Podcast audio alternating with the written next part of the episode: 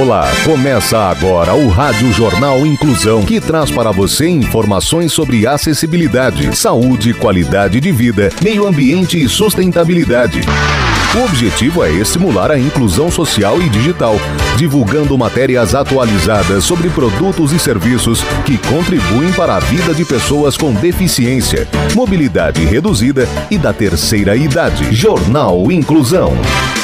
Olá, hoje é quinta-feira, dia 16 de março de 2023. Eu sou Fernando Negrão Duarte e esse é o Rádio Jornal Inclusão. Hoje é comemorado o Dia Nacional da Conscientização das Mudanças Climáticas. Participam dessa edição os repórteres Tamiri Souza, Rafael Alves, Mariela Casavecchia, Gabriela Lago e Rafael Filho. Vamos para os destaques de hoje. Jornal. Jornal. Inclusão Brasil.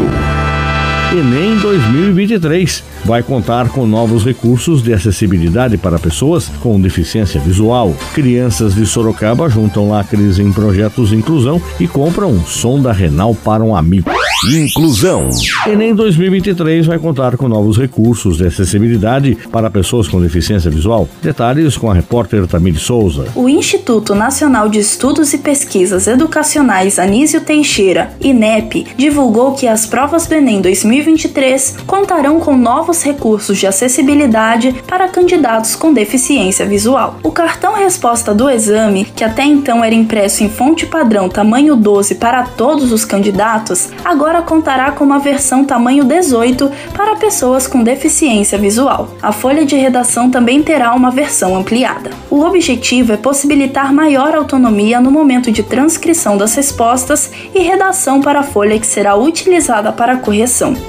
A novidade melhora a experiência de resolver o exame para candidatos como Gonçala Marques. A moradora de Valparaíso de Goiás e natural do Ceará tem glaucoma, uma doença que provoca um aumento da pressão intraocular. Essa será a quarta vez que Gonçala fará o Exame Nacional do Ensino Médio, Enem. Gonçala foi até o INEP para conferir a novidade de acessibilidade do exame. Ela quer fazer o curso de nutrição e conta sobre as expectativas na realização da prova. Abre aspas. Na minha família inteira, não tem ninguém que tenha um ensino médio e uma faculdade. O meu foco é entrar para a área da saúde e ajudar pessoas de baixa renda como eu. A meta é me tornar nutricionista.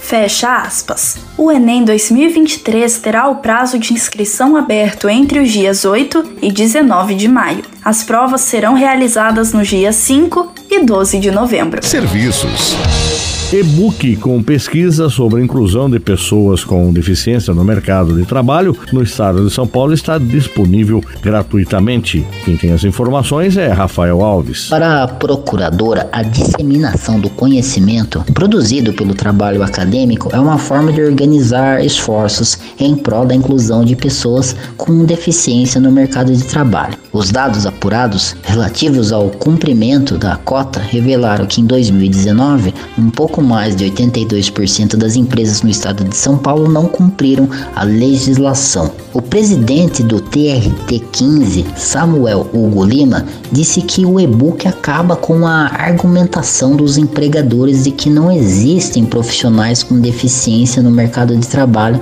disponíveis para contratação, pois foi feito um levantamento do número de pessoas com deficiência por região geográfica, considerando cor, etnia, idade e formação formação escolar. Para as empresas que dizem não encontrar pessoas com deficiência, o livro mostra que temos centenas de milhares de cidadãos aguardando uma vaga para trabalhar. O e-book está disponível para download gratuitamente no site da editora CRV. Você está ouvindo o Jornal Inclusão Brasil. Saúde. Infecção urinária afeta 50% das mulheres e é tratada de forma pouco eficaz. Quem tem as informações é a repórter Mariela Casavecchia. Os sintomas de uma ito, infecção do trato urinário, incluem dor ou queimação ao urinar vontade frequente ou repentina de fazer xixi, urina turva com sangue ou cheiro fétido, dor nas costas ou na parte inferior do abdômen, febre ou calafrios. O maito pode causar cistite, uma inflamação da bexiga, explica Chris Harding, urologista do Hospital Freeman e da Universidade de Newcastle, também no Reino Unido.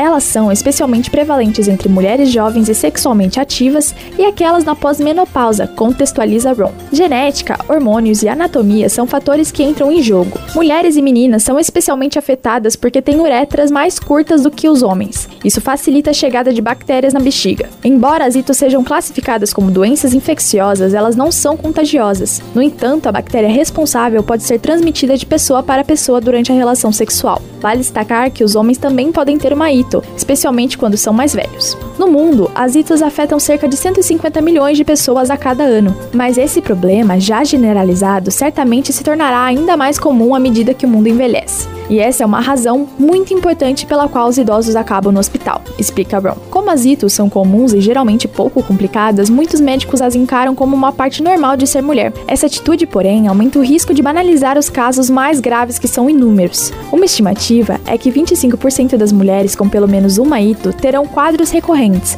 pelo menos dois episódios a cada seis meses ou três ao ano. Muitas têm ainda mais. Saúde. Clínica Escola da Uniso alerta aos pais sobre crianças nascidas durante a pandemia. Saiba mais com a repórter Gabriela Lago. De acordo com Daniela Gozano, a clínica possui um ambulatório de audiologia educacional que atende crianças com deficiência auditiva. Ela também aponta sobre um problema sério que vem ocorrendo na clínica escola.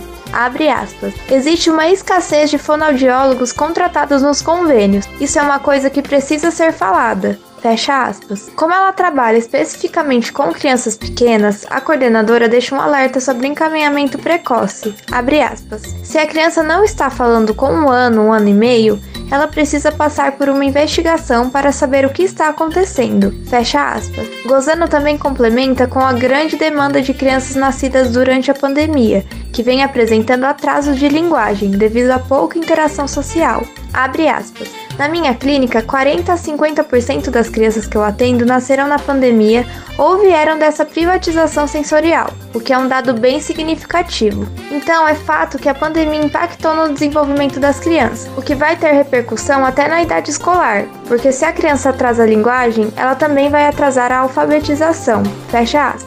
Para agendar um atendimento, o paciente pode telefonar para a clínica, responder a um questionário e ir para a fila de espera. Você está ouvindo o Jornal Inclusão Brasil.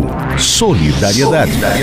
Crianças de Sorocaba juntam lacres em projeto de inclusão e compram um som da Renal para amigo. Repórter Rafael Filho. Crianças de menos de 6 anos que frequentam uma creche na cidade de Sorocaba, São Paulo, participaram de um projeto de inclusão e juntaram lacres para ajudar um amiguinho na compra de som da Renal.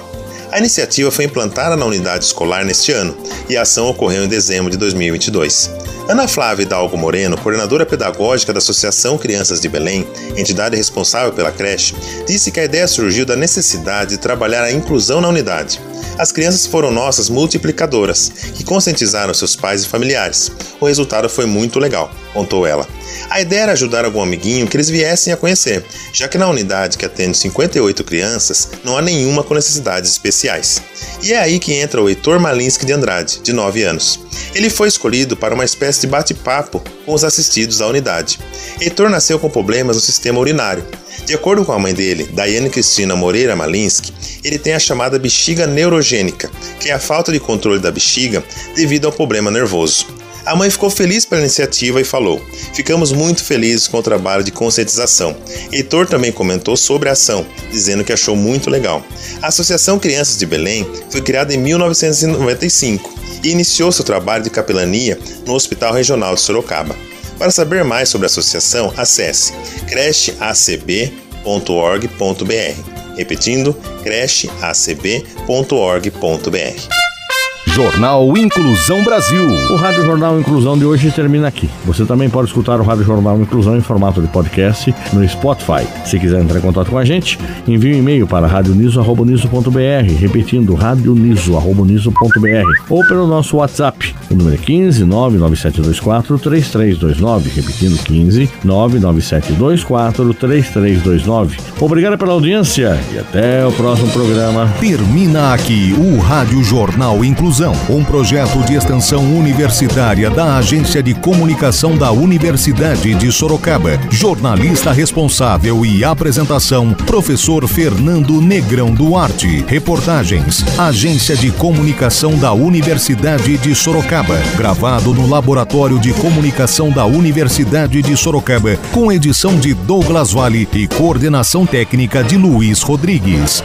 Até a próxima edição.